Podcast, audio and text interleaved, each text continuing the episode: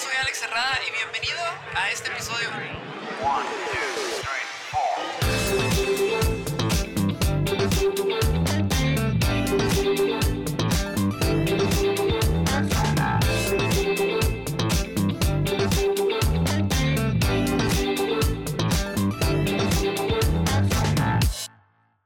Bienvenidos, bienvenidas a este su podcast.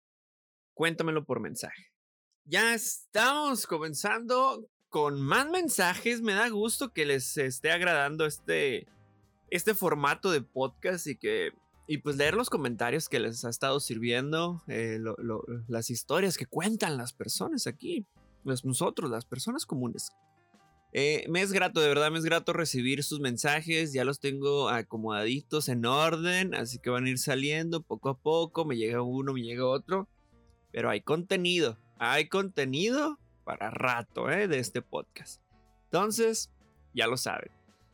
Espero que estén teniendo una semana agradable, que estén echándole ganitas, no se me decaigan, no se me dejen caer porque de por sí la situación yo sé que está complicada en ciertos momentos, sin embargo creo que es una oportunidad de poder aprender qué es lo que nos está pasando y qué nos quiere decir ese momento o cómo nos estamos sintiendo. Y desde ese punto de vista, obtener una experiencia. Y en base a esa experiencia, ya pues ir continuando con este aprendizaje y no volver a caer en nuestros errores, en, aquellas fallas que has tenido. Pero le recuerdo que somos personas. Nos podemos equivocar y nos vamos a equivocar un montón de veces. La idea es no quedarse estancados y tropezarse con la misma piedra siempre. Creo que ese es un bonito pensamiento para poder iniciar con este podcast.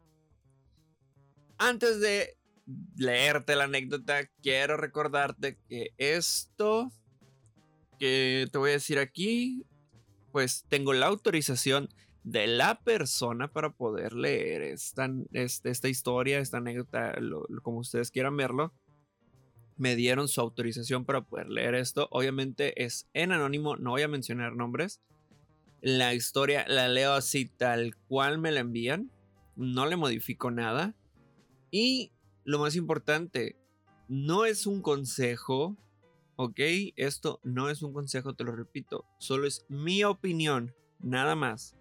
Es mi opinión. Yo también soy una persona común. Yo he vivido experiencias y te voy a hablar desde mi propia experiencia todo esto, ¿ok? Entonces, habiendo dicho eso, creo, creo yo, que podemos empezar a leer esto. A ver, ahí va, ahí va, ahí va. Dice así. Espero tenga un buen día psicólogo. Recientemente escuché su podcast y conocí su contenido por las reacciones a las canciones de José Madero. Quería compartirle mí una situación que me ha estado pasando. En el año 2019 tuve una relación de noviazgo, duró algunos meses y casi al finalizar el año mi novio me cortó porque consideraba que no éramos compatibles y también en ese entonces yo tenía un trabajo que era muy demandante de tiempo y no lo podía ver tan seguido. Cuando terminamos yo no quería saber nada de él porque me dolió muchísimo que él me cortara. Sin embargo, meses después volvimos a tener contacto, pero yo sentía que aún tenía la esperanza de que regresáramos en el año 2020. Con todo y la pandemia volvimos a ser novios. Él me comentó que ahora sí estaba comprometido con la relación, pero después de un tiempo volvimos a tener dificultades para vernos físicamente y eso me trajo de nuevo inseguridades, así que esta vez fui yo quien cortó la relación. Actualmente seguimos teniendo comunicación por WhatsApp y seguimos siendo amigos, entre comillas. A veces, ya sea él o yo, sacamos plan para vernos e ir a comer. Yo siento que él es una persona importante en mi vida y lo estimo y lo quiero. Solo no sé qué tan sano sea el aún tener contacto con mi exnovio, ya que a veces yo le escribo que lo quiero y él solo se refiere a mí en el sentido de la atracción sexual. Saludos y gracias. Bueno, ok, fíjate.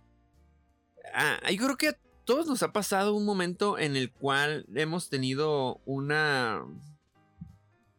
Eh, una expareja, por no decir exnovio, porque pues este, puede haber una exnovia, pero una expareja. Una expareja con la cual vivimos una experiencia y no todo resultó como queríamos y nos separamos y al final pues volvimos a hablar y a veces la tenemos ahí y, queremos de nuevo con esa persona, regresamos y así andamos, como, un ping pong de la relación. Me dicen, oye, ¿qué tan sano qué tan sano es hacer esto, estar con tu expareja y demás. Pues bueno, desde mi propia perspectiva, yo lo veo de esta manera. Digo, si ya son expareja y donde, pues más que nada fue una relación de noviazgo, donde no hubo un compromiso de matrimonio, por así decirse, eh, yo, en mi opinión, lo dejaría más de pues es que hay más personas. O sea, no es la única persona con, a la cual vas a conocer en tu vida.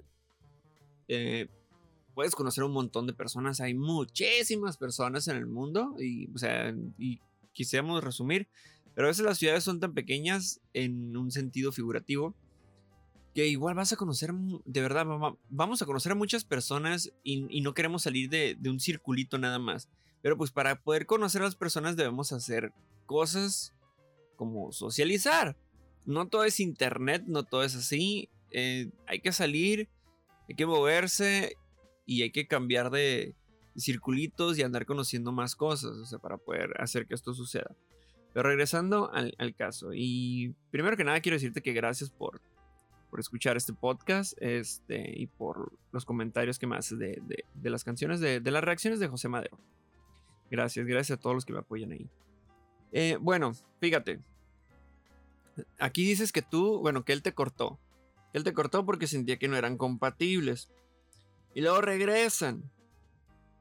Regresan y tienen problemas de nuevo para verse. Ok. Pues es que esto es normal. Esto pasa en, algún momento en las relaciones. Va a haber un punto donde no pueden estar tan seguido con esta persona. Y la idea es, bueno, yo tengo mis cosas tú tienes tus cosas, tienes tu trabajo, tienes tus amigos, tienes tu familia. O sea, no, no, hay que ser demandantes en este aspecto. O sea, podemos tener un momento para nosotros y ese momento que se disfrute, que, que sea para nosotros, nada más, para nadie más, para, no para internet, no, no, no para las otras partes de la familia, de los amigos, del trabajo, no, eso que quede fuera y el momento en el que estemos juntos disfrutarnos. Entonces, teniendo esto en cuenta, el momento donde sea del trabajo, que sea en su trabajo, que esté haciendo cosas de su trabajo. El momento en el que tenga que convivir con la familia, que esté con la familia. El momento que tengan que estar con amigos, estén con amigos. No todo el tiempo van a poder estar ahí uno, en el otro como pegados. Este, no es inclusive sano, podría decirse. No, es sano estar todo el tiempo ahí con la persona. Este, es, esta, esta demanda, también es importante revisar, a ver, eh, ¿para qué quiero que esté esta persona todo el tiempo a mi lado? ¿Será que está llenándome, está llenando unos vacíos que hay en mi vida y por eso le exijo que esté conmigo? Que esté ahí todo el tiempo y que cubra estas necesidades que yo tengo cuando estas necesidades las debo de cubrir yo como persona. Nadie más las va a llenar. Porque cuando esta persona ya no cubre esas necesidades, Voy a buscar a alguien más que lo haga. Y vas a vivir en este circulito. Y luego mencionas ahí que, o sea, que esta parte de dificultades para vernos te trajo a ti inseguridades, así que ahora corto la relación. Bueno, aquí sería cuestión de ver qué tipo de inseguridades te trajo. O sea, y recuerda, esta persona a veces dependiendo de la situación, Mm, bueno, e, es que es complicado, pero yo suelo pensar de esta manera. Las personas no generan las emociones en nosotros. Nosotros generamos nuestras propias emociones y debemos ser responsables de ellas. Si yo me siento inseguro porque mi pareja está en la calle y me dijo que iba a salir con sus amigas y pienso, ¿ok? Aquí viene la palabra clave, pienso. Algo que no es real, solamente es un pensamiento. Que a lo mejor vio otro muchacho y eso me da celos, entonces ahí soy yo el, el que debe de cuidar esa cuestión. O sea, esa inseguridad es mía, e, e, esa sensación que estoy brindándole a mi cuerpo es generada por mí. y debo revisar a ver eh, ¿qué, qué ha pasado en mi vida que me ha traído estas inseguridades y cómo puedo hacer para trabajar en ellas. ¿Qué es lo que requiero yo para trabajar en ellas para dejar de sentirme con esta inseguridad? Es lo que, es lo que les decía, o sea, no sé cuál inseguridad estés hablando aquí, debido a que pueden ser muchas, o sea, no, no podría decir una concreta porque no me la pusiste, pero pues tú eres la responsable de esta inseguridad y de revisar qué, para qué te sientes así, qué estás buscando generándote esta, esta inseguridad. No me dices, fíjate, aparte que te sientes insegura es, y corta la relación, siguen teniendo comunicación. O sea, si ya sabes que con esta persona te generas inseguridad, sigues buscando hablar con ella. Entonces, a mí me hace entender que te vas a seguir generando inseguridad. Y si no me equivoco, después me lo, me lo afirmas. O sea, porque me dicen que siguen siendo amigos, entre comillas, y que uno de los dos se, se mueven para ver qué onda. Y que a veces le escribes que le quieres y él se refiere a ti solamente en el, en el sentido de atracción sensual. Y no quiero sacar una deducción tal cual de decir, ah, es que esto es seguro, por eso te metiste inseguridad. Pero pienso que hay una posible eh, inseguridad en el sentido de que ya no sabes qué hacer y por eso me mandas este mensaje claramente. Pues es que sí, él te ve como una como solamente en el sentido de atracción sensual. Tú le dices que lo quiero. Esta persona, este ex, ya te sigue generando inseguridad y aún así no, no, no lo alejas o no te alejas tú. O sea, pregúntate, ¿para qué sigues con él? ¿Y para qué te estás generando esta inseguridad? ¿Qué buscas generándote esta inseguridad? O a lo mejor que está llenando esta persona y por eso no le sueltas. Que eso suele ser común, ¿eh? Suele ser común que a veces estamos con personas y pues buscamos, como les digo, buscamos que, llenen unos vacíos por ahí que, tenemos arrastrando desde años, probablemente desde la infancia, que suele ser, como les digo, común. Entonces, revisa, a lo mejor hay una situación ahí que, puedes tener en cuenta. Y, esas situaciones nos ayudan a estar en un estado de conciencia donde ahora puedes darte cuenta si la empiezas a generar con alguien, con una persona nueva. Si empiezas a darte una oportunidad con alguien más y buscas otra vez que te esté llenando ese vacío, ahí es como decir, ah, aguas, ok, lo estoy buscando porque me siento a gusto ya que llena este vacío que no he trabajado en mí. Puede ser, puede ser por ese lado, entonces está... Eh, espero de verdad que, que logres darte cuenta de esto, que, que salgas de ahí y si tú donde bueno, que no, no, tanto que salgas, sino de que comuniques, también comuniques cómo te sientes. Eso es muy importante dentro de una relación, ya sea amorosa, familiar, este, de amistad, ¿ok? De trabajo. Comunicar cómo nos sentimos. Es extraño cuando no lo hacemos y queramos hacerlo, eh, poco a poco. Sin embargo, van a notar una gran diferencia cuando empiezan a comunicar lo que sienten. Y cuidado, una cosa es comunicarlo de manera asertiva y otra cosa es comunicarlo de manera grosera o en este caso no asertiva. Que hay que tener por ahí cuidado. Si no me equivoco, tengo un video en YouTube donde hablo de cómo ser una persona más asertiva. Entonces, chequenlo. Si no, pues a lo mejor es que más adelante lo voy a hacer. Digo, tengo ahí la lista. No sé si, no recuerdo si lo tengo en la lista de videos por hacer o videos que ya hice. Ahí discúlpeme. Pero si no está, más adelante va a salir.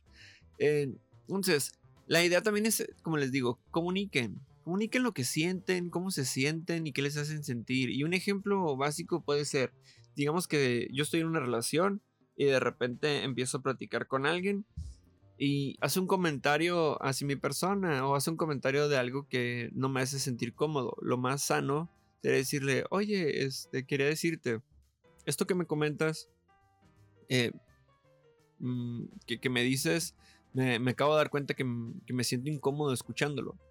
Este, ¿qué te parece si, pues, no, me lo vuelves a comentar, me, ayudarías? Y ya comunicaste cómo te sientes y qué puede hacer la otra persona para evitar este, volver a, tener esta, esta sensación, como les digo. Entonces, puede ser por ahí, poco a poco. Es un ejercicio que pues debemos hacer con el tiempo, que, conviene hacerlo de esta manera, pues también ayuda. Y si la persona nomás quiere estar ahí jodiendo, pues nos alejamos de esa persona. ¿Para qué queremos tener personas que nos joden? No está a gusto, no, no es agradable, es, incómodo estar así. Bueno, para mí es incómodo, la verdad. Entonces, yo sí me he alejado de personas que digo, ¿sabes qué? Aquí no, pues, o no, no, ya, ya le avisé, ya le dije, lo sigue haciendo, ah, pues bye, ya, córrele, pues. Nomás quieres estar aquí jodiendo, pues vete a buscar a, a quien más joder. Pero bueno, eso ha sido todo por este episodio. Eh, me alegra que hayas llegado hasta aquí. Y que me sigan llegando sus mensajitos. Este, de verdad, me, encanta leerlos, darme un tiempo para poder hacer esto. Ya sé que a veces ando muy ocupado. Pero pues ahí ando, trabajando y echándole ganitas. Hay días buenos, hay días no tan gratos. Eh, es parte de, es parte del proceso. Entonces, ¿qué más, no? ¿Qué más da? Yo espero que les haya servido esto que acabo de narrar, este, que logren mejorar su situación. Ya ven, también ustedes háganse responsables de la persona a quien decidieron meter en su vida. También nosotros tenemos que asumir esa responsabilidad, por más que nos engañen y que nos manipulen de cierta manera, pues hay que andar con los pies en la tierra y decir, a ver, a ver, a ver, cuidadito, cuidadito aquí como les digo, va a haber momentos donde pues, se le va a sufrir, va a haber otros momentos donde no se le va a sufrir y la idea es aprender y no permitir que vuelva a pasar. Espero que tengan una excelente semana, pásensela genial, se les quiere un montón, ustedes pueden, ustedes pueden, vivan, vivan, disfruten. Y a veces si es momento de trabajar, trabajen, si es momento de gozarla, pues gocen. Cuídense un montón. Ciao.